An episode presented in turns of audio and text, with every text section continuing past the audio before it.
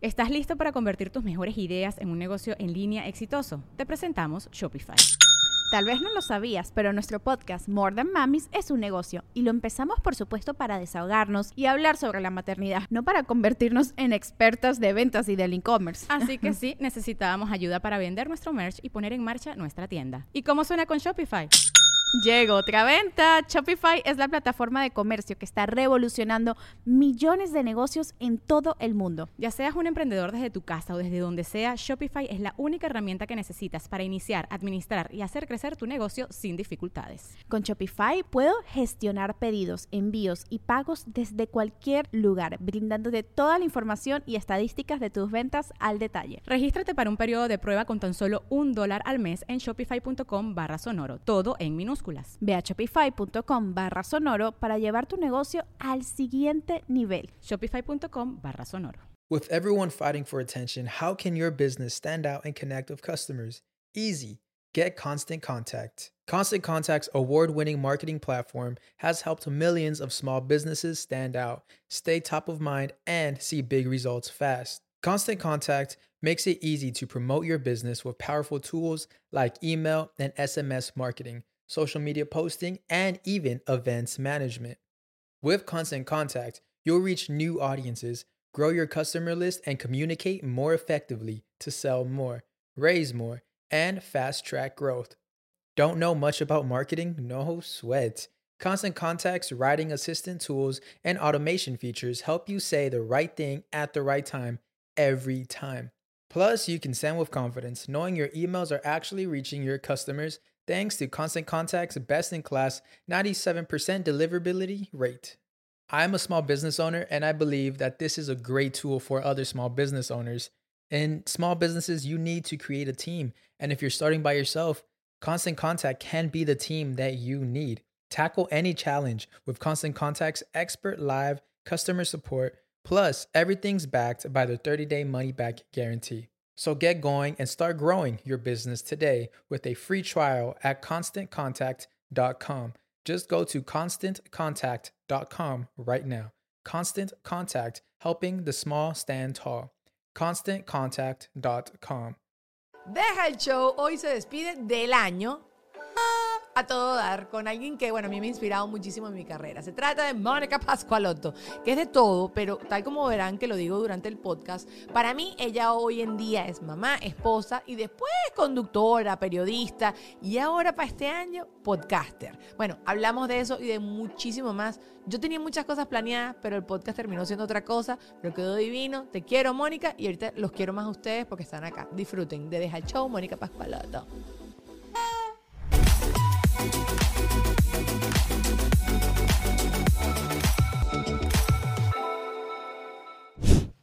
Hay que sonar Gracias, Mónica. A mí me encanta Mónica porque yo sé que tú eres una tipa seria y respetada, pero uno te dice cualquier vaina y Mónica le da, le echa pichón. Mónica, vamos a cantar, Mónica canta. Mónica, vamos a bailar, Mónica baila. Todo, todo, todo. ¿Siempre ha sido así? Sí, sí, sí. El día que dijeron, este lote va a ser de la gente ridícula, sáquenla de ella. Yo dije, ¡Chao! Yo también, yo también ese día dije presente. Pero qué rico es el ridículo. O sea, la gente como que no toma piensa que es como que, no sé, que uno se siente mal de ser así y a mí me encanta ser ah, bochinchero, pues. Claro, más eso es una... Bueno, cada quien disfruta la vida como quiera, pero yo necesito disfrutarla así, yo me pego, yo digo que yo soy como todoterreno. Ajá, ajá, yo, yo me adapto, yo me adapto. Si la gente está seria, tú puedes ser seria. Yo puedo ser seria, pero si no... yo trato, men, pero de repente hay mucha seriedad y de repente... ¡ah! Entonces tiene un chistecito allí. Claro, pero uno tiene el chistecito, pero uno se viste serio y hace, y hace la cosa seria. Y, uno, y te agarra la manito. Claro, claro, claro. no, pero yo, yo sí, o sea, como que me, me parece muy chévere, porque también hay unas conductoras de Venezuela que sí tienen, sí te echan broma, pero no tan pa'lante, así tú restrea que tú que yo, que pin, que pan. Entonces tengo que decirlo. bueno, es verdad, es verdad. Mantienen su, su conducta. Su glamour. Sí. No, no, no. Y tú las conoces fuera y no son así. Ajá, ajá, ajá. Tú las conoces fuera de cámara y fuera de cámara sí son que... Sí. Pero delante de cámara tienen su, su, personaje, pues es un personaje. ¿Y tú en qué momento decidiste soltarte la peluca? Yo no, que nunca me la agarré. Nunca me la puse. No, y tú sabes que yo siempre quise ser, yo estudié periodismo y yo dije, yo quiero ser periodista. Eso era realmente lo que yo quería Pero ser. Pero periodista, periódico. Claro, porque esa es una carrera más longeva. tú esta cosa ya pisas los 40 y ya eres como una vieja y dentro de poco ya eres un dinosaurio y ya más nunca sales en programas de entretenimiento. En cambio, si tú trabajas en prensa, pues puede ser una periodista reconocida, y, pero yo misma me eché a perder el futuro con los comentarios que hacía. es, que, es, que, es que uno después como que ve la oportunidad de hacer el chistecito y tú dices, es momento, no es momento. Ay, lo chabola, no me importa porque yo quiero reírme. Al final, ese creo que ahorita eh, recientemente fue el Basel y, y, estaba con una amiga y yo decía, yo no quiero ningún cuadro ni nada nunca en mi casa, ni que estuviera comprando, ¿no? Porque todas las vainas eran de 20 mil dólares para arriba. Pero no importa, uno puede soñar y ¿sabes? Proyectar. Y, y, yo decía, yo no quiero ningún cuadro que me cause tristeza, porque yo ahorita estoy en una onda que yo quiero estar echando broma, que quiero paz, que quiero alegría, que quiero sabor y no, no quiero esta broma. Y había muchos cuadros que sí súper sombríos y cosas así súper darks. Eso no me interesa. Entonces, esa cultura de nuestro chistecito y tal que tú que yo, lo aplico ahorita en absolutamente todo. Porque lo mantiene uno feliz. Es verdad, es verdad. Y, y, muy sabio eso. Los, los, los budistas esa cosa Zen dice eso mismo, tienes que nutrirte y ver porque todo lo que ves y todo lo que recibes te, te, te cambia por dentro, te cambia la vibra. De hecho, yo no, aunque no lo crea, en mi casa no se ven noticias. Nunca, nada, no sabes nada, nada, nada, nada. Cuando me entero que alguien me lo dice, yo está bien, pero yo me di cuenta cuando me mudé para acá que a mí las noticias y sobre todo las noticias venezolanas me afectaban demasiado. Y llegó un momento en que dije, ¿sabes qué? Las voy a cortar, porque yo tengo otra realidad ahorita yo tengo que estar en modo supervivencia aquí y me, voy a dedicar a lo que yo necesito hacer aquí. Y así poco a poco fui cortando. Y, luego también con la cosa de las elecciones acá, que se vuelve todo un drama y una. que eso era como ver 24, o sea, era como ver 24. yo llegaba todas las noches a aprender ahí a, Rachel Maddow. Ahí, oh my God, no, no puede ser. Y la cosa era un show, pero es un show que te quedas como con la novela ¿La va a besar o no la va a besar en el capítulo siguiente? Y dije un momento que llegamos y dijimos, ¿sabes qué? No vamos a ver más. Ya está, porque tampoco cambia nada. Y no te enrolla y que, ¿sabes? Cuando, pues, además siendo periodista, llegas a un sitio y no sabes absolutamente nada sobre un tema. Y yo, no, a mí yo también, yo también soy así, pero yo sí consumo un poquito por Instagram. O sea, veo un poquito por Instagram y escucho un podcast de todos los días que me da tres noticias al día. Esa es mi cuota y no es nada amarillista. Yo no, yo antes tenía, incluso yo tenía radio satelital en el carro y yo oía todo el tiempo la BBC, CNN, eso era todo lo que yo oía, hasta que llegó un momento que yo dije, ya. El día que me pregunten, digo exactamente lo mismo. Digo, mira, por mi salud mental, yo corté, cuéntame qué pasó, chévere. Y cuando me toca hablar de opinión, porque en el programa que hago en las noches muchas veces me toca hablar de política y política cubana. Lo que hago es que le digo qué es lo que va hoy y me siento y estudio, obviamente leo y ya estoy preparada y lista. Tú sabes que uno, mira, uno dice cualquier cosa con seguridad y aplomo y ya está. Eh, lo que dijo ella, eso es así. Eh, ahí está, estoy de acuerdo, estoy de acuerdo. No, sí, yo, también como que estoy, he, estado barriendo un poco así la vida, pero con todo. También ahorita redes sociales también lo consumo menos, o sea, como que muchísimas cosas. Eso también hacía. Llegó un momento en, por ejemplo, tú sabes que hay una manera que tú puedes mutear el feed de otra persona para que no te aparezca, sí. pero no la dejas de seguir. Sí, Entonces no te aparece, para la persona tú la estás siguiendo. Pero a mí todas esas personas que me generaban una cosa que yo pero que, te genera que te porque eso me pasa me pasa a mí y yo también tengo todavía gente mutada mutada es un nuevo verbo yo mute, todos los muteamos. Eh, a mí me generaba ansiedad hacia mi carrera o oh, ansiedad hacia mi camino de vida. O sea, como que eran. Y no, es, no era envidia, de verdad que no es envidia, sino es así como. No, y si es envidia, quiero decirte que según los psicólogos, sentir envidia es normal y es bueno porque eso es una emoción, punto. Pero claro, no, porque la envidia tiene la connotación de que tú le deseas algo feo. De verdad, yo no le deseo absolutamente nada feo a nadie, sino que mi broma era, yo también quiero, cuando me toca a mí, que estoy haciendo no, envidiar es sencillamente querer lo que quiere el otro. Sin, ah, la cosa siempre tengo envidia. Sí, puedes tenerlo.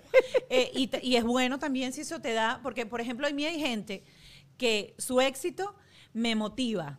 Hay gente que yo le veo el éxito y digo, yo quiero lo que ella quiere y, soy capaz hasta de llamar y decir, ¿cómo hiciste eso? ¿Qué hiciste? ¿Con quién hablaste? Ah, ok, perfecto. Y yo soy, yo soy así. Ahora, hay otra gente que sí, el éxito de esa persona me genera toxicidad interna y sencillamente lo bloqueo y ya está. Y haces eso especial ahorita, bueno, estamos terminando el año, tienes algo, haces como una limpieza de cosas, eres ese tipo de personas que haces el... Yo hago, por ejemplo, el Vision Board, es el único, la única vez al año que veo a Pamela Silva, ajá, hago el Vision Board. eh, hago Trato a veces de limpiar las redes, pero eso sí lo estoy haciendo más eh, con constancia. Yo lo hago cuando me sale y me acuerdo. Digo, ay, esta, pum, y borro. Ah, Exacto. Ok, pero no tienes ningún ritual ahorita. Pero no, no, no, no, no tengo ningún ritual porque yo hago eso como muy periódicamente. O sea, yo hago como mi vision board, yo lo voy modificando todos los meses. Es decir, esto lo logré, esto no lo logré. Aparece una meta nueva que quiero, la vuelvo y la pongo. Eh, y, va como muy fluctuante durante todo el año.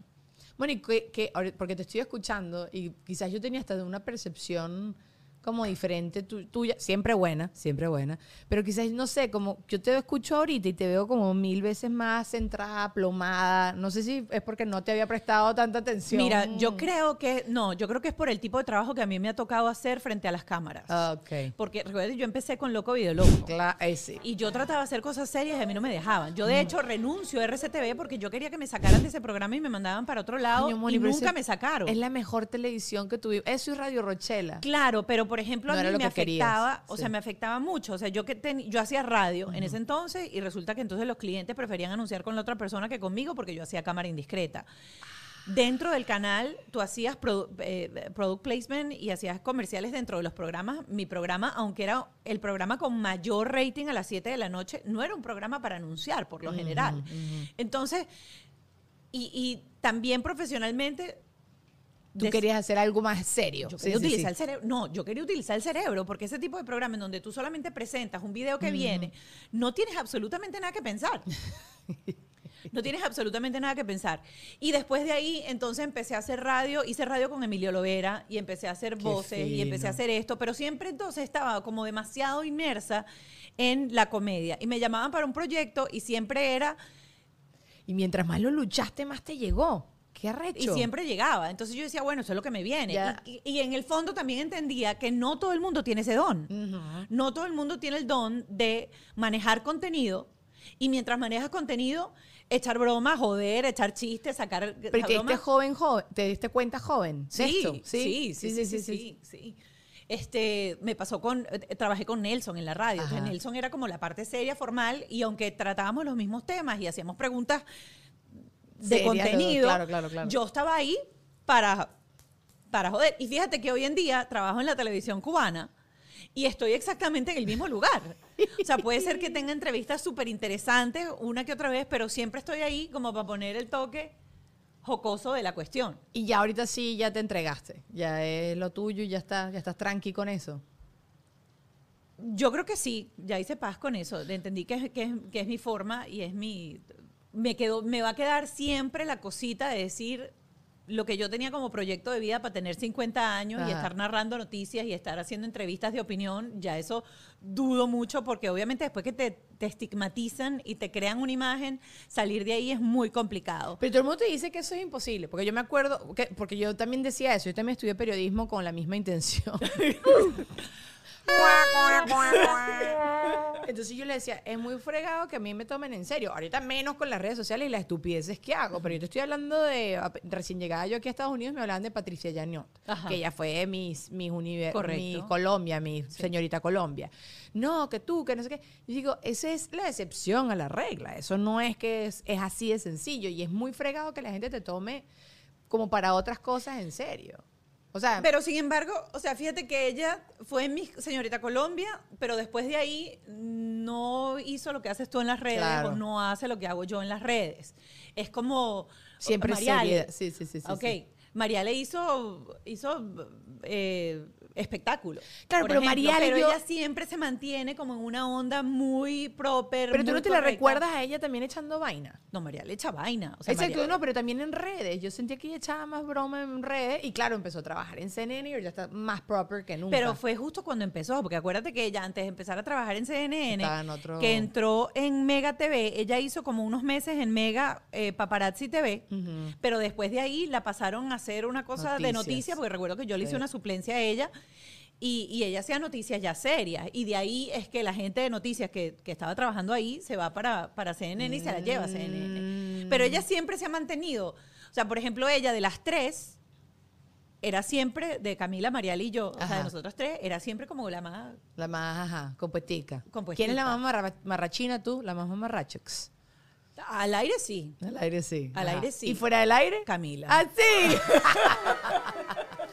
no, pero Camila yo sí creo que te suelta la peluca también, pero no, sí trata de ser cuchi en la... Eh, o sea, ella escucha así en persona también, pero sí creo que es más comedia, es verdad, es verdad, es verdad. Camila es más vacilador, songuilla.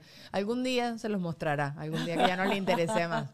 Pero bueno, qué fino. Y, que, y ustedes tres fueron que crecieron al mismo tiempo con RCTV Empezamos durísimo. juntitas, sí. Qué fino. Sí. Y si, y si se la llevan bien, porque el tema con la televisión que siempre nos han dicho a nosotras las mujeres es que las mujeres se odian eh, tras cámara. Y yo no sé. A mí me parece que las conductoras no. De repente las actrices no lo sé, porque es otro, otro mundo. Y también eh, convives mucho más tiempo. O sea, yo siento también que pasar 12 horas, 8 horas en un plató con alguien así encima, en donde de paso está toda la parte de las emociones, porque todo el día estás jugando con tus emociones. Creo que es quizás un poquito más complicado. Eh, y, también los proyectos como que son muy cortos y es siempre la competencia de quién va a entrar, quién está. ¿Quién es la protagonista? ¿Quién es la prota? y después que alguien se monta en prota, ya más nadie la baja de ahí hasta que sea la abuela prota. Y entonces tú que nunca llegaste a ese prota, nunca te van a dar ese. En cambio, en la conducción es distinto.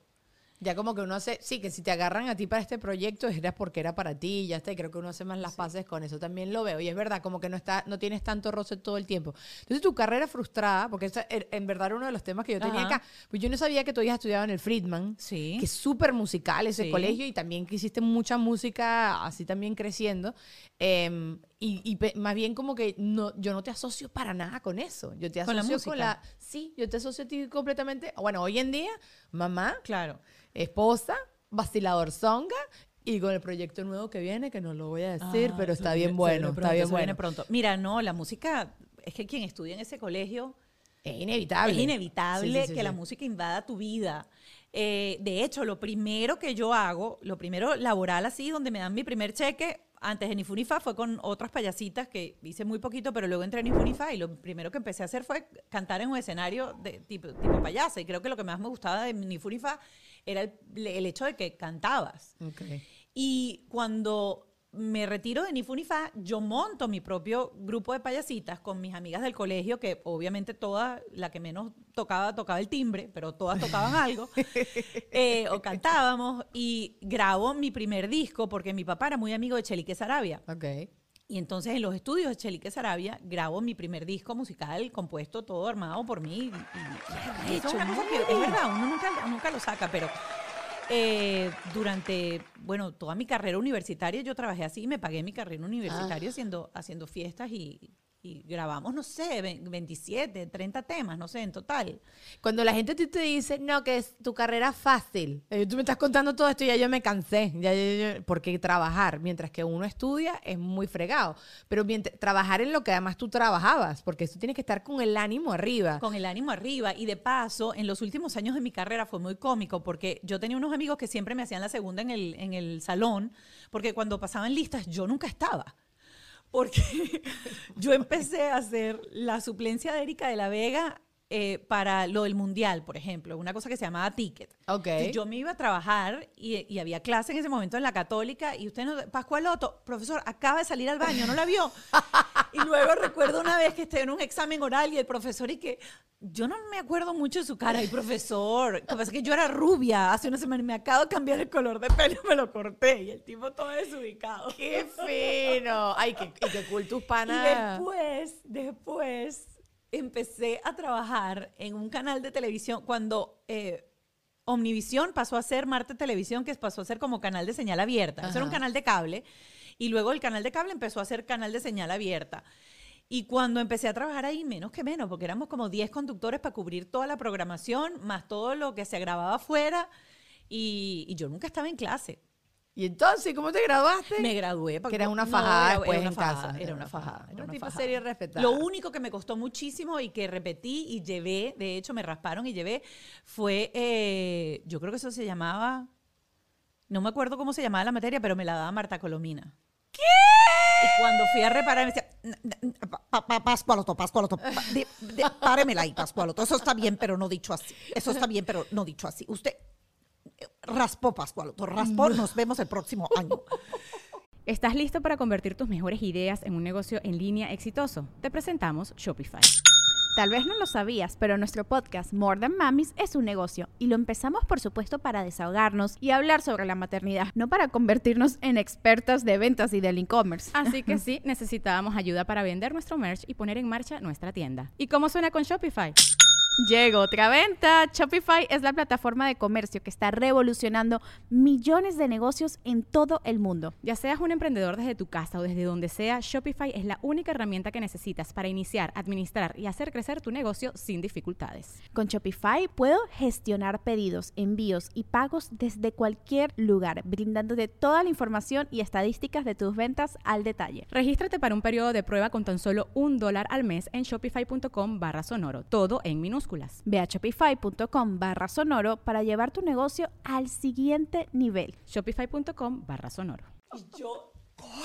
¡Qué ladilla! ¿Y de qué era la materia? De ¿Qué sé yo? Una broma de teoría de la comunicación, una cosa así, no sé, una broma loca de la comunicación que daba ella y dio hasta hace poco en la católica. Ella, ella era profesora de la católica, Marta Colomina. ¿Y tú volverías a estudiar la misma carrera? Yo volvería a estudiar la misma carrera. ¿Sí? sí. No estudiaría, yo, o sea, no estudiarías otra cosa viendo que hoy en día todo el mundo es comunicador, o sea, todo el mundo trabaja en los medios sin tener una carrera. Bueno, no quiero generalizar, Mira, pero yo tenía yo tenía dos opciones y dos opciones listas ya para entrar. Medicina, que había entrado en la central. Cállate, Mónica, ¿en serio? también? O comunicación en la católica. Pero en la central, En la central, sí. Pero esta mujer es muy y inteligente. Fue, no, y yo creo que fue, un, mira, yo siempre digo que eso fue una cosa así. Ese año, o sea, mi papá se murió en marzo y los exámenes de admisión eran justo ahí, marzo, abril, pero yo me recuerdo que, o sea, yo estaba en aquella cosa que yo todavía no entendía que era lo que había pasado con mi vida y me tocó ir a presentar los exámenes y yo fui así como que, ah, ni modo, lo que sea. Y ya yo había aplicado para, o sea, mi intención era medicina, comunicación en la central o comunicación en la católica.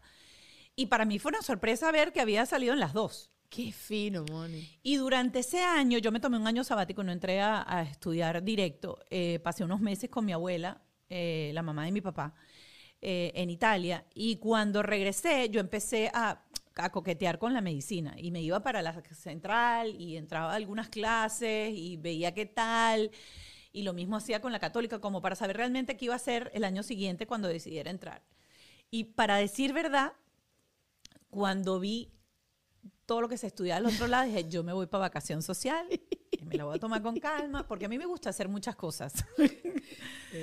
este, y bueno, eh, no me quedé con, con el, como yo digo, con, con, las ganas. Hice un curso, como yo lo llamo, de corte y costura, con la cruz roja, para saber sacar anzuelos, coser, hacer nuditos, porque me encanta, o sea, amo esa cosa. O sea, yo amaba que a mi perro le diera gusanera para llevar la pinza y a sacar los gusanos, echarle la cosa, coser, limpiar, la pus. Eso es una cosa que me encanta. Disculpen los que son sensibles a ese contenido, pero a mí No, que, pero ajá, y, y, hoy en día no te arrepientes, pero para nadita. No, no me arrepiento para nadita. O sea, ¿te imaginarías hoy que si de dermatóloga?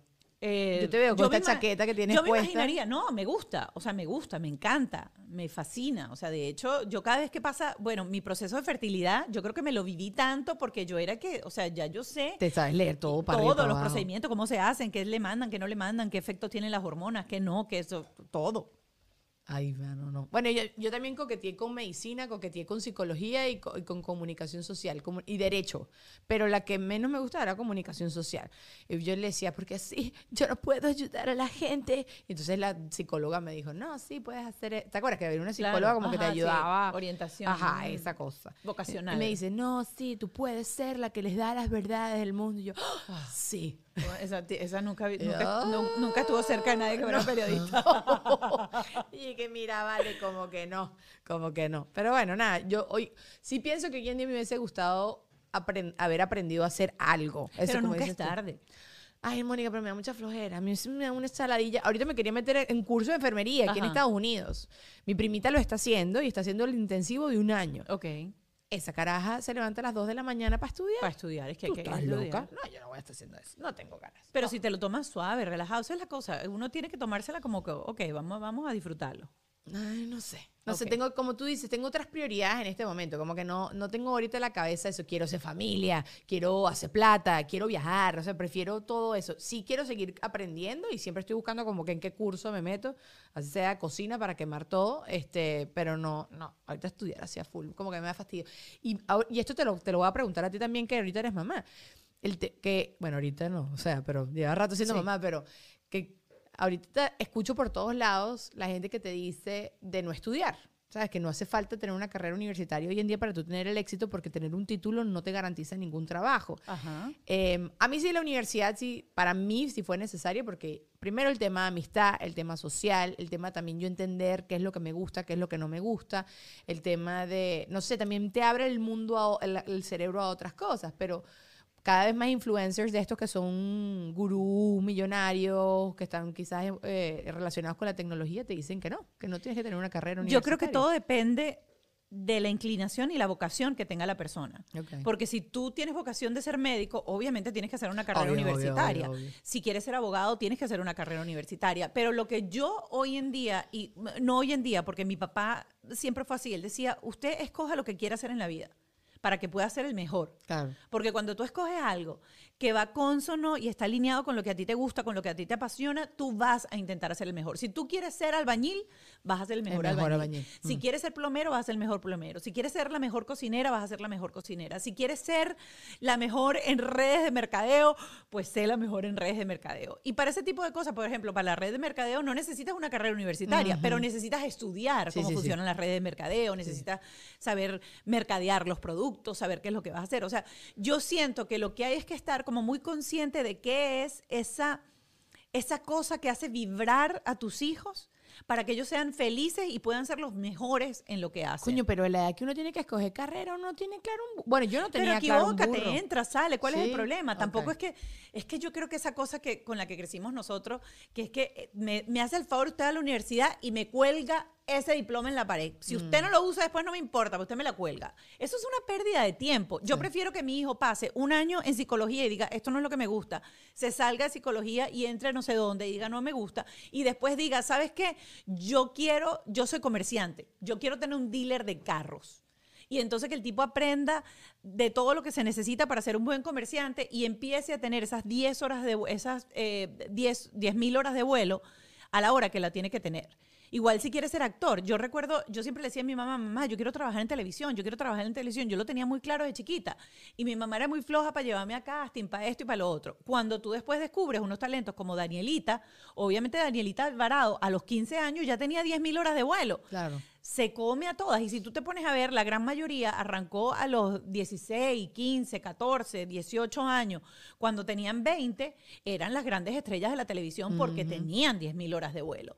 Entonces yo sí creo que uno tiene que oler eso en los hijos para que los hijos sean felices y puedan explotar al máximo lo que quieren. Mucha gente quiere ser influencer y mucha gente quiere trabajar en las redes, pero no todo el mundo tiene la creatividad, el talento, etcétera, para trabajarlo. Entonces, claro, el que hoy en día tiene 30 millones de seguidores y hace miles de dólares al mes, te va a decir, claro, no necesitas una carrera universitaria, pero eso es uno en un millón. Claro.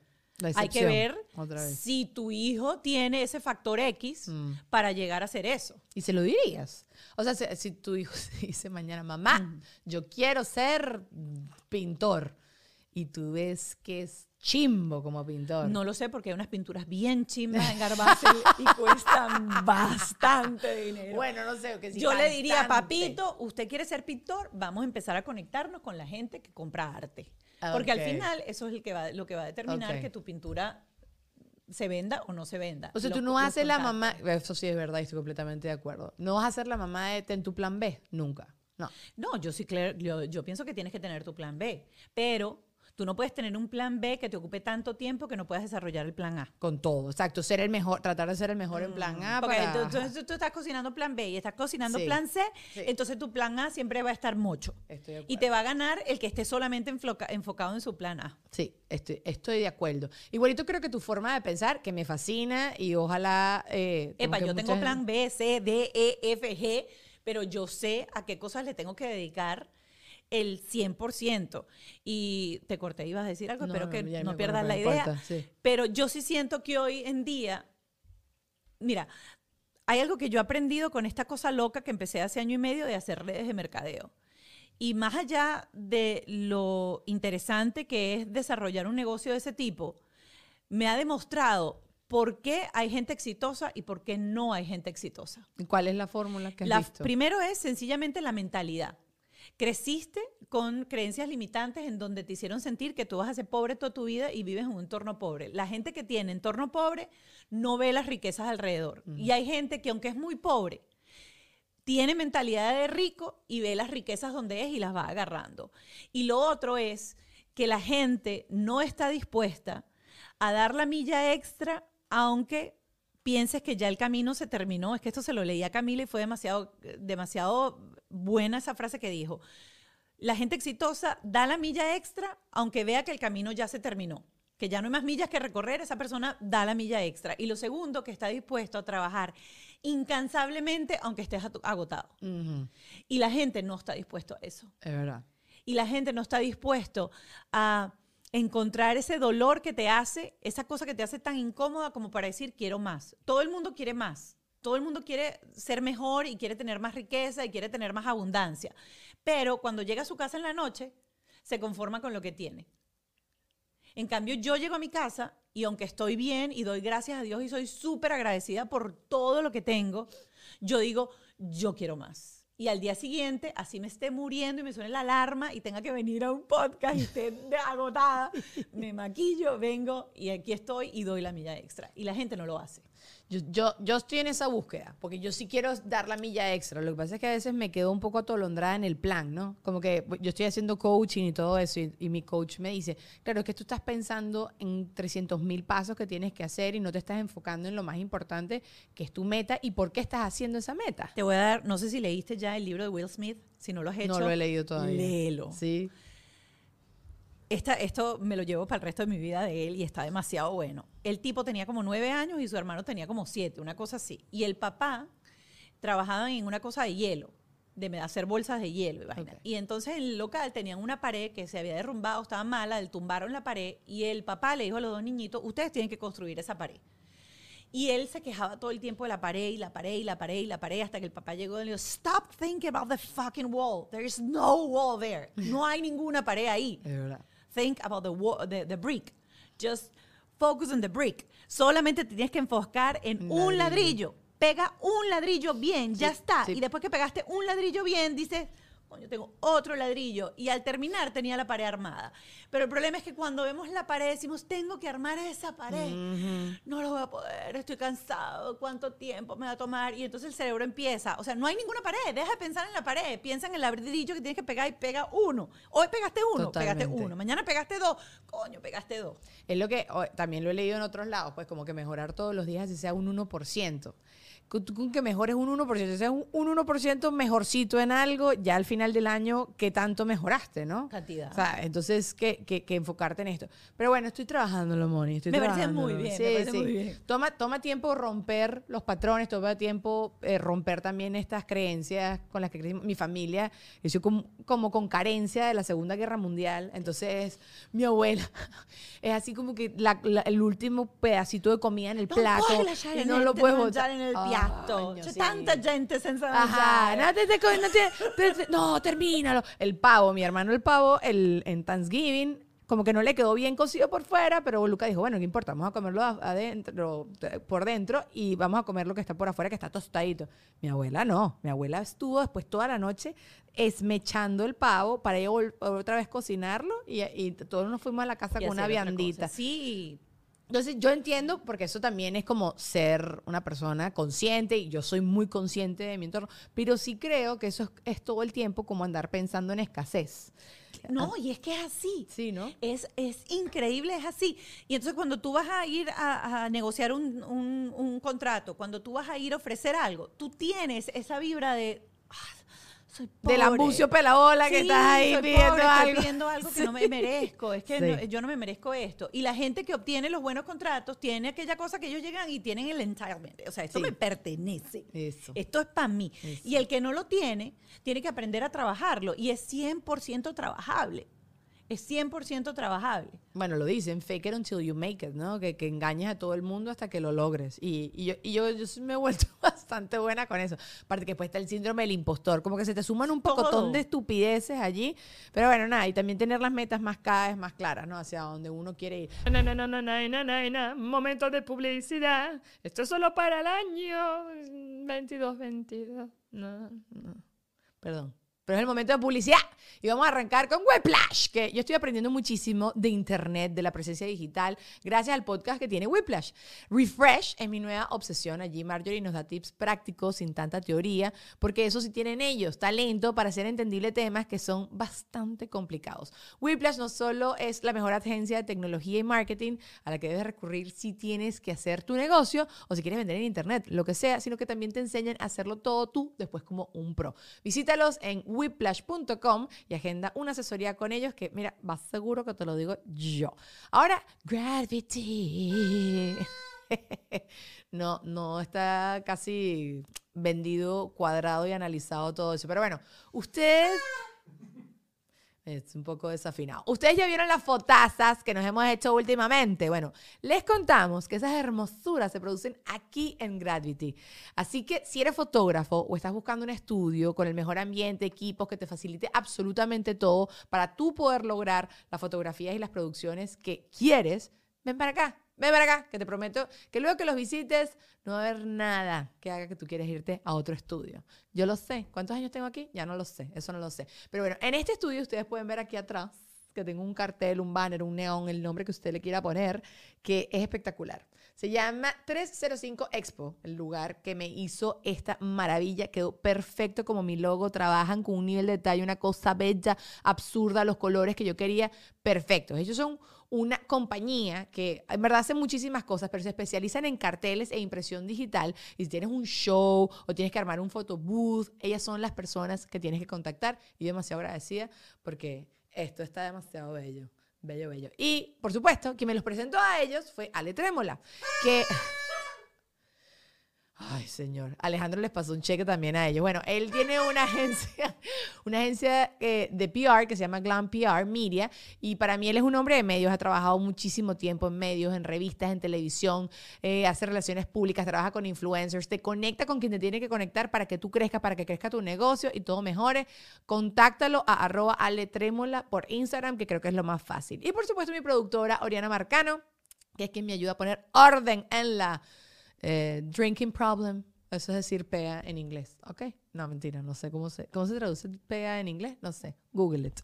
Eh, me ayuda a organizar absolutamente todo, a buquear a los, a, los, a, los, a los clientes, ¿no? A los invitados, a organizar los documentos, la cosa, para que usted tenga el mejor programa posible y pueda disfrutar de dejar show por muchos años más. Ahora sí, muchachos, hemos terminado, los quiero y sigamos con Mónica. Pero me parece que es chévere ahorita que está terminando el año como uno resetearse y plantearse todas estas cosas. Tú eres también de esa gente que se establece metas claras. O sea, tú, tú el 31, las 12 uvas las tienes asignadas. No, las tengo asignadas, pero ah, deseo que se me ocurran en ese momento. Sí. Sí. Yo siempre digo, salud pa Pepito, salud pa Menganito. el año pasado era que el embarazo siga bien, que el embarazo siga bien, que el embarazo siga bien. Las 12 uvas fueron igualitas. ¿Cuándo nació la gorda? En septiembre del año siguiente, pero yo estaba recién preñadita entonces. Espérate, a mí me pusieron el embrión el 18 de diciembre y el después de Año Nuevo 18, 19, 20, 21, 22, 23, 24, 25, 26. Exacto. Después de Año Nuevo fue que a mí me dieron el beta positivo. O el 30, una cosa así. O sea, era, estábamos así como que salió positivo el primer, el, primer resultado. Ay, qué emoción. Yo, bueno, ahorita cómo recuerdas estos últimos, esos años previos a, conseguir que, que, naciera la gorda? Se me olvidaron. Ya se te olvidó todo. Ya se me olvidó. La verdad es que yo te digo, fíjate, yo lo viví de una manera muy positiva. Porque yo en el fondo nunca tuve la duda de que yo iba a ser mamá por segunda vez. Que esa bebé venía. ¿Cómo? No lo sé. Si iba a ser adoptado, si iba a, no sé, a, vientre alquilado o no, porque mi problema no era el vientre. Si iba a ir a óvulo donado, si iba a ir. O sea, yo no sabía cómo. Pero yo sabía que yo iba a tener otro bebé en mi casa. Entonces yo nunca sentí esa sensación de que, este es el último. Porque yo siempre decía, el último es la adopción. Ya está. Y la adopción siempre hay, siempre está ahí. Sí, y siempre lo, sí lo consideraron full, eso, como una opción. Qué chévere que también tu O sea, yo lo consideraba más que Ralph. Ok. Pero, pero yo la tenía muy clara. O sea, yo quiero que mi hijo tenga un hermano. Yo quiero tener, bueno, yo siempre he querido tres hijos. Este. ¿Todavía? Yo sí.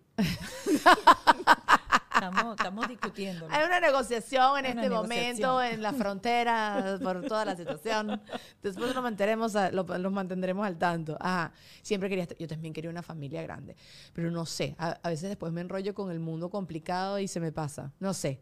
Igual tú una vez me conseguí, ay, casi me mi micrófono. Eh, me conseguí una amiga que me decía que uno tiene que hacer la gente buena del futuro. Entonces también eso yo sentía, es mi misión, hacer la gente buena del futuro.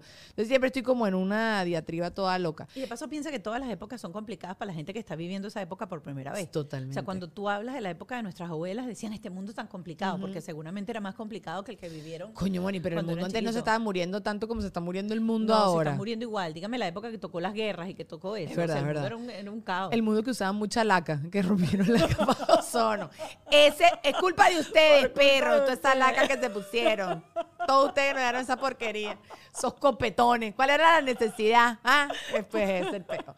No, hombre, no sé, como que todo, hay días que estoy como, quiero 18 hijos, hay días que digo, no, yo también sí he considerado la, la adopción. Bueno, tú me, una vez me entrevistaste, hicimos un live en tu casa de mis óvulos congelados, o sea, yo sí, sí como que también lo tengo claro y sí sé que también mi bebé está en camino, pues como que tarde o temprano yo voy a ser mamá. Creo que lo he postergado bastante, no sé si es que he querido también como quemar etapas, no sé, también mi esposo es más, más chamo que yo, entonces creo que hemos como vivido todo ese proceso, pero ya ahorita sí, eh, el reloj está, te está haciendo TikTok, TikTok. Sí, yo ahorita veo un bebé y, y te provoca. los ovarios empiezan a aplaudir y que je, je, je, je. Y vas a, vas, a, vas a intentar al principio normal. Normal, normal. Pero si yo sí tengo rollo, o sea, como tal cual como tú, yo sé que yo voy a ser mamá. De alguna manera. O sea, yo voy por todo lo, lo más tradicional, que como Dios no lo, mandó. Después si no hago inseminación artificial así directamente en mí, después si no afuera, tú te estás seguro de todos los nombres técnicos, y si no, yo también estoy dispuestísima a adoptar. Bueno, pero tú tienes, tú tienes tus óvulos ahí congelados también. Claro, pero esa broma dura 10 años, supuestamente. No, chica, no. eso me asustaron. No, no, no. Es mentira. No, es mentira. Sí, dura más. Eso en criopreservación dura cantidad. Sí, están, ahí congeladitos. Bueno, yo espero, porque yo lo hice muy joven. O sea, yo me asusté. Eso es buenísimo. No, cuando lo haces más joven es mejor porque tienes más probabilidad de que todo lo que hayas congelado esté bueno. Eso, eso. Porque es joven. Eso, eso, eso. Claro. O sea, yo a los 30 me rendí con los hombres. Dije, no quiero salir con nadie, no, no me gusta nadie, no voy a conseguir a nadie. Mi mamá había tenido cáncer y yo dije, mira, yo voy a hacer esto. Aparte que en Venezuela era muy barato claro. en ese momento. O sea, en el pasaje, la estadía, toda broma en Venezuela era que sí, me salió toda la cosa como dos mil dólares. Y aquí eso, ¿sabes? Era una millona y yo por eso lo hice y lo tengo allá. No les he asignado todavía nombre, pero Frigilux. No, porque son solamente ni, son solamente la mitad. Sí, pero igualito tú tu óvulo lo puedes bautizar. la mitad. Eso es la mitad, es la mitad. Tú no sabes si va a ser hembra, si va, tú vas a tener que poner puro nombre mafrodita. Es verdad, es verdad, es verdad. Pero en, y en algún momento también me planteado si los donaría. ¿Sabes? Pero no sé cómo, cómo te, tú, tú, luego, tú cómo te sentirías con eso. Este, bueno, yo tengo un congeladito, por eso es que no sé, yo quiero usarlo porque no quiero donarlo. Eh, cuando nosotros llenamos los papeles, eh, fíjate. Te preguntaron eso. Yo podría donarlo a otra pareja porque eso ya es un niño, no es un... Exacto, exacto. Ya el mío no es un óvulo, es un niño. Eh, yo podría donarlo a otra pareja. creo que es lo único que me preocupa de eso es que hay alguien con un ADN exacto a mis hijos que está rodando por ahí, que si no es tan claro como debería ser, nadie le va a decir, mira, tú eres de otra gente al 100%. Pero después de haber padecido por seis años de infertilidad secundaria, sé lo complicado que es. Y tener un embrión bueno, etcétera, que tú lo puedas donar y puedas hacer feliz a otra familia, que de hecho ese niño va a crecer los nueve meses dentro de ese vientre, que le van a dar amor porque sé que lo van a. O sea, es algo súper deseado. Bebé querido, Me gustaría. Eh, mi esposo siempre dijo: los donamos, pero a la ciencia. Es decir, él dona esos embriones para investigación, para que se desarrolle más el proceso y pueda. Entonces, al final donamos a la ciencia. Pues. Yo me acuerdo del rollo de em, Sofía Vergara, ¿te acuerdas? Que, el, que el hombre le quería... Y creo que también hay con, si no me equivoco, pasó algo así también con eh, Adamari y, Fonsi, ah, si sí, no me equivoco. Tenían óvulos, les cuento a la gente rapidito, óvulos congelados, se terminan como pareja, embriones, congelados, terminan como pareja y entonces después quién se queda con qué, yo los quiero usar, pero yo no quiero que los use y todo el, el Claro, porque el papá los quería, pero era como llevarse un hijo de Sofía también, entonces ahí es como complicado. Sí. Yo ahí sí creo que, que no. O sea, tiene que ser una decisión. De paso, ¿a dónde se lo vas a poner? Porque si es la mamá, por ejemplo, tú dices, bueno, me lo voy a poner yo y lo voy a tener nueve meses, pero ah. ese embrión se lo iban a poner a otra mujer que no creo que haya sido la esposa de ese muchacho en ese momento, sino no, un creo que alguien alquilado para tener un hijo de Sofía Vergara. O sea. Ah, no, y además, no sé, la gente igualito el rollito que siempre me han dicho es que harías tú si después andas viendo unos muchachitos por ahí que se parecen a ti. digo, eh, las probabilidades son bastante pequeñas Exacto. O sea, mis genes no siento que sean tan potentes y tan fortalecedores. No, eso tú no lo vas a reconocer. No, hombre. O sea, yo no, creo, no creo que yo andaría por la vida con ese rollo. Yo tenía pensado hablar contigo de... No sé, ay, yo sé que hablar conmigo es horrible porque yo hablo mucho. Estás loca, a mí me fascina. No, no, no. Y, a mí me gusta esto que sea una conversación. así, una cosa así como de autoayuda tropical. No, no, no, a mí me encanta. Y me encanta porque también está terminando el año, entonces como que creo que dijiste unas cosas bastante valiosas sobre eso. Yo quería hablar contigo y voy a aprovechar los últimos segundos de las mamás como se pierden, o sea, el sentimiento que están teniendo muchas amigas mías de, en el momento en que tienen un bebé, se sienten cada vez menos ellas y que cada vez se dan menos tiempo y como, como que se ponen totalmente en segundo plano y que las veo que maltripean tanto. Entonces, bueno, tú que yo te veo todo, que tú lo, yo sí te veo que tú lo logras hacer todo, ¿no? Que, que tienes como un equilibrio sabroso, días buenos, días malos, pero de trabajo, de casa, tienes una relación muy bonita de pareja, o bueno, eso es lo que... Mira, yo las mandaría para terapia. Eso es lo primero. Organicen esa pea. Es que, fíjate, es que yo creo que la gente le tiene miedo a la terapia. Y la terapia debería ser tal cual como... Pero psicológica, o sea, tú psicólogo, claro, tú psiquiatra. si tú quieres un coach. Este, por ejemplo, a mí me gusta hacer coaching, pero me gusta hacer coaching con terapeutas, mm. porque a mí me gusta la parte científica. A mí me gusta el psiquiatra realmente, porque me gusta la ciencia y me gusta cuando me... O sea, yo siempre digo, cuando tú te vas a sentar con un terapeuta o con un coach, cuando tú salgas de esa primera reunión, tú te tienes que preguntar sinceramente en tu, así cuando te sientas en el carro, a mí me gustaría salir a tomarme un café con este tipo o con esta tipa para hablar de cualquier cosa. Si tu respuesta es no, búscate otro. Porque lo primero que tú tienes que sentir es una conexión de que esa persona te provoca contarle todo. Todo, Para echarle los cuentos y la broma. Y lo segundo es, el terapeuta es como el coach, el entrenador del cuerpo, pero en vez del cuerpo es el entrenador de la mente. Cuando tú lo buscas, no porque caíste en una depresión o estás en un momento muy específico de tu vida, sino que lo estás buscando para hacer un coaching. Entonces, ¿qué, ¿qué, herramientas te da un terapeuta o qué herramientas te da un psiquiatra, un psicólogo, lo que tú quieras? Te va a dar las herramientas de, conductuales, no solamente tuyas, sino de tu entorno. Y tú vas a empezar a reconocer patrones en otra gente. Y vas a saber quién es el narcisista y vas a saber quién es la persona que es así y quién es la persona que es de otra manera. Y te vas a aprender a relacionar con esa otra persona. Porque ya tú vas a hacer un scan. ah, esta persona es así. Yo necesito algo de esta persona, necesito trabajar con esta persona, necesito llevar una relación con esta persona. ¿Cómo debo comportarme yo con esta persona para que la comunicación sea correcta? Sobre todo cuando te enfrentas a un mundo en donde nadie tiene inteligencia emocional, en donde todo el mundo se toma las cosas personales. Y en cuando tú tienes esas herramientas, tus relaciones cambian con tus hijos, con tu esposo, con tu mamá, con tu hermano, con todo el mundo, porque dejas de tener problemas en la vida. Entonces yo siempre digo que lo primero que hay que hacer es tener un terapeuta como tener un coach. Antes no existía la psicología, iba, la gente iba para misa y los domingos hablaba con el cura y el cura les decía cosas en la misa y la gente salía en paz de la iglesia. Todos, como hermanos. Sí, sí, sí, en la época de mi abuela eso era, así. Eso era así. Entonces, hoy en día la gente ya va cada vez menos para misa, las iglesias tienen un swing distinto. Ah, voy a sacar del, del, grupo a la gente que sí siente que esa terapia le los domingos le funciona y es 100% válida. Pero si tú no vas para misa, si tú no haces terapia, si tú no haces nada y ves que toda tu vida es un caos, el problema no es alrededor de tu vida, el problema eres tú. Entonces, la única persona que te puede ayudar es alguien con conocimiento, que no sea ni tu amigo, ni tu hermano, ni nada de eso. Que porque, te herramientas, Que te dé las herramientas. Entonces, yo lo primero que haría es mandarlas a terapia, porque cuando tú las mandas a terapia, ellas van a empezar a entender cómo poner límites con la familia, cómo poner límites con tu esposo, cómo poner límites con tus hijos para esos momentos que son para ti.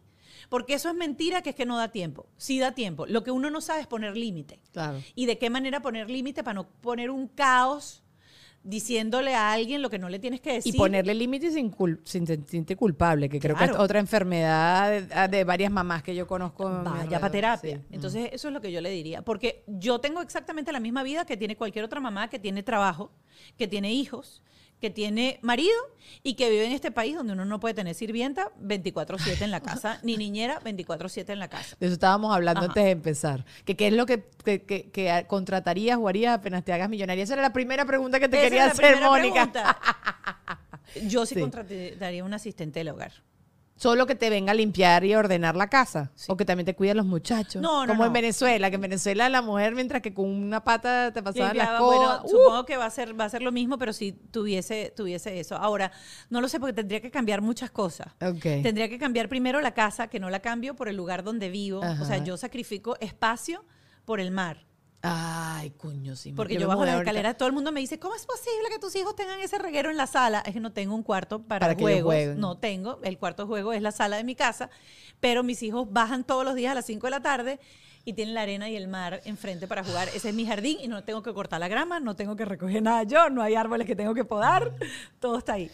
Entonces, eh, pero sí tendría un asistente del hogar, o sea, por lo menos unas cuantas horas en, el día para no tener yo que lavar, fregar, doblar ropa, la cama, el baño, porque hay cosas que, o sea, hay cosas que tú no puedes hacerlo una vez a la semana. Mm, mm, mm, y la ropa nunca se acaba, la ropa sucia, qué arrechera me da. Terminas así, te volteas y otra vez y otra vez. está a la mitad. Sí, cunchole, así que gracias. Bueno, hay un segmento que hago acá, que contigo habíamos escogido hacer, le pasó a una amiga. ¿Tienes alguna anécdota que quisieras contar que le pasó a una amiga, pero que en verdad te pasó a ti, pero que le pasó a una amiga? Eh, ¿De qué? De lo que te dé la gana. Por ejemplo, me habías hablado de ambiente laboral. Tú actuaste en Venezuela. Claro, y aquí también. Lo primero que yo logré hacer aquí fue una maid en Manhattan. Es verdad. Qué, bueno, Moni, que llegaste duro, pues, ¿sabes? Estás como loca. No. Yo quería, no, no, no, de paso, eso, mira, yo respeto tanto a las actrices de novela, pero las respeto tanto y cada vez que se me ocurre hacer algo de eso, las respeto todavía más, porque es un género muy complicado, sobre todo para alguien tan ácido como, como, como uno, pues. Ajá. Que cuando uno lee eso y te toca decir, ah, Juan Marcos, te lo juro que no, por favor, no, no, despierta, Juan Marcos. Yo pensé que me ibas a hablar de los de lo horario, de algo así, que dice que es una ladilla. Y tú tienes a la Mónica atrás, ácida, diciendo que ridículo. Diciendo, esto es lo más ridículo que tú has dicho, esto no te lo crees ni tú misma. Entonces ya ahí es muy complicado hacer eso. Y lo otro es, o sea, las escenas de amor, así que te pongan dos tepes aquí, una broma, y te tengas que meter en una cama con alguien, y yo en ese momento empiezo, ¿por qué carajo dije sí? ¿Por qué carajo dije sí? Mamá, sácame de aquí, mamá, sácame de aquí. Pero eso nunca te ha pasado con tu carrera de conducción? ¿Nunca, nunca has dicho, cuño la madre, que me manda a mí sí me ha pasado igual con mi carrera. No, pero, pero me la gozo. Por ejemplo, yo recuerdo una vez, yo juraba que yo hablaba inglés. Ajá, eso, ah, eso es lo que te iba a decir. Pero yo juraba, yo juraba, cada vez que venía Disney World Nights y, los magos y todo esa en RCTV, yo hacía las entrevistas. Pero tú preparas un material y vas y estás lista y tú sabes de lo que vas a hablar y tienes como que tu cosa así. Eh, recuerdo una vez que llegó la Asociación Mundial de Boxeo a Venezuela, un evento en el Tamanaco. ¿Y tú sabías de boxeo? Vamos a empezar por ahí. No, nada. Con Don King y broma, y me habían buscado a mí para que yo animara la broma, y yo dije, claro. o sea, yes, you can. yes, you can. y me voy donde mi coach de inglés, ¿verdad? Y le digo, mira, yo me metí en este, en este peo, ayúdame a salir de esto. Este, y yo agarré y me habían llamado porque lo iba a conducir con otra persona. Iba a ser como, o sea, podíamos hacer eh, chistes como bilingual y broma, pero obviamente en inglés, porque es un evento americano. Claro. Bueno, yo armé todo un guion con chistes, con broma, empezando obviamente diciendo que yo, o sea, lo único, o sea, lo único en común que teníamos Don King y yo era la peluquería. Porque yo no sabía absolutamente nada de boxeo. ¿Y usted quién es, señor Don? Ajá, sí. y cuando yo estaba ahí montada, yo ahí yo dije, ¿quién coño me, Pero yo no sé por qué. como yo, soy tan como yo soy tan descarada y no me importa hacer ridículo, cuando yo digo algo mal, yo sé que digo algo mal y me echo broma y sigo y, y, bueno, digo así, exacto. Yo cuando, y digo my, English no very eh, good no looking. looking sí. Y ya está. Thank you, thank you Celia que nos dio esa frase espectacular. A mí cuando hago los junkets, cuando hacía los junkets de películas, además con gente que sí admiras, ¿no? Claro. Que quieres echártelas de que, bro, sabes, este es mi segundo idioma y mira lo bien que lo hablo. O, brother, me encanta tu carrera, te admiro demasiado y tengo demasiadas cosas que decirte. Y el cerebro se tira tres y yo, concho, le me da demasiada rabia. Claro, eso es muy poquito tiempo que yo tengo, no, no es una conducción de un programa, que también me ha tocado, pero Bueno, no es que en vivo es otra cosa. Lo tuvieron un show en vivo. Claro, es un show en vivo y no tienes nada que hacer. Tenía las cosas aquí escritas y luego aquí también me tocó uno. Eh, lo que pasa es que ya aquí ya, ya había pasado mi, mi novatada. Eh, leyendo en un casting. Ese cuento yo siempre lo digo que me dijeron cuando aprendas a leer regresa. porque hablar es distinto a leer. Cuando tú lees es peor todavía. Porque leer tiene una cadencia totalmente distinta cuando tú estás hablando. Cuando tú estás hablando, tú fraseas, haces tus, tus pausas, tú utilizas tu lenguaje. Cuando estás leyendo, estás leyendo unas palabras que de repente tú jamás las hubieses utilizado. Y eh, yo agarré aquí cuando me pasó eso, que pasé esa pena horrible en ese casting, eh, me metí con un coach lunes a viernes, una hora directa a puro hablar, hablar, hablar, hablar, hablar. Y luego cuando me tocó ya ese evento, por ejemplo, que le hice aquí a, la gente de Prosein, que era en inglés, era bilingüe también, porque era mitad y mitad, ya ahí yo estaba como, o sea, ya, ya es otra cosa. Pero que en Miami no, te, no lo practicas el inglés tampoco, no se te queda el cerebro congelado. Porque yo. es que recuerda que yo tengo, o sea, Ralph ah, y toda la academia de Ralph es en inglés. Y, o sea, tú en mi casa sí se habla mucho inglés normalmente. ¿Y cómo vas con el alemán? Porque yo sé que. Ah, das ist so schwierig. So schwierig. Bueno, hacemos la cosa en el Patreon en alemán. Dice que es muy difícil. So schwierig es muy difícil. Estu estudio, tengo una clase semanal todavía, todo el tiempo. Entiendo muchísimo ya. O sea, yo cada vez que ya me siento, claro, es que la primera vez que yo fui a Alemania, esa gente habló alemán, inglés del aeropuerto a la casa. Y después de ahí más nunca hablaron inglés, a menos que me querían decir, ¿quieres algo de comer? Y yo, ah, y, tú que no hablas casi, tú eres como yo. Sí. tratando de prestar atención para ver si entiendes. Pero con esa sí me topata horrible. El otro día en un restaurante dije, por favor, me puede traer, este, quiero eh, un, un, perro a la plancha. El perro se parece a pollo y yo un perro a la plancha. Y toda la familia de mi esposo y que, ¡Ah! En Sudamérica comen perro. Y yo, no, claro, perro, perro la plancha, no es perro. coño, no. No, bueno, pero ahorita me haces el Patreon en, en, alemán, porque ya así nos tardamos demasiado. Mónica es de las mías, hablamos demasiado. Los quiero, gracias por habernos acompañado. Seguimos en Patreon. Feliz año. Feliz año, Mónica. ¡Ah, feliz año! espérate, espérate. Feliz año. Eso, eso. Ah, que todas sus uvas se cumplan. Creo que ese es el, el, deseo que te tengo yo para ti. Exacto. Y si no se las si no se las cumplen, por lo menos cómanselas todas. Eso, sí. Coño, pero tú no picabas las uvitas y le quitabas las pepas para... No. Mónica con nieto. Bueno. Y las lentejas. Eso, la lente y la pantaleta roja o amarilla. O amarilla. Y la, la maleta. La maleta. Yo hago todo. ¿Y qué más? No sé, todo. Ah, el billete, ¿no? El, billete, todo, todo, todo, Usted haga todo. Haga por todo. algún lado cae. Que uno nunca sabe. Chao. Nos vemos el año que viene. Qué chiste tan nuevo. Tan novedoso. Toma. Serpentina.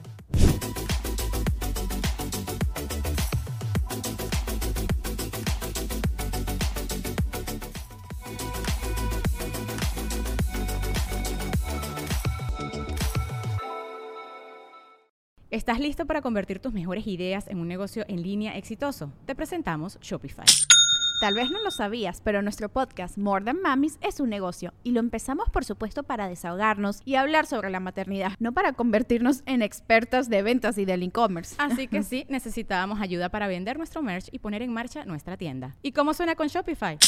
Llegó otra venta. Shopify es la plataforma de comercio que está revolucionando millones de negocios en todo el mundo. Ya seas un emprendedor desde tu casa o desde donde sea, Shopify es la única herramienta que necesitas para iniciar, administrar y hacer crecer tu negocio sin dificultades. Con Shopify puedo gestionar pedidos, envíos y pagos desde cualquier lugar, brindándote toda la información y estadísticas de tus ventas al detalle. Regístrate para un periodo de prueba con tan solo un dólar al mes en shopify.com barra sonoro, todo en minúsculas Ve a shopify.com barra sonoro para llevar tu negocio al siguiente nivel. Shopify.com barra sonoro.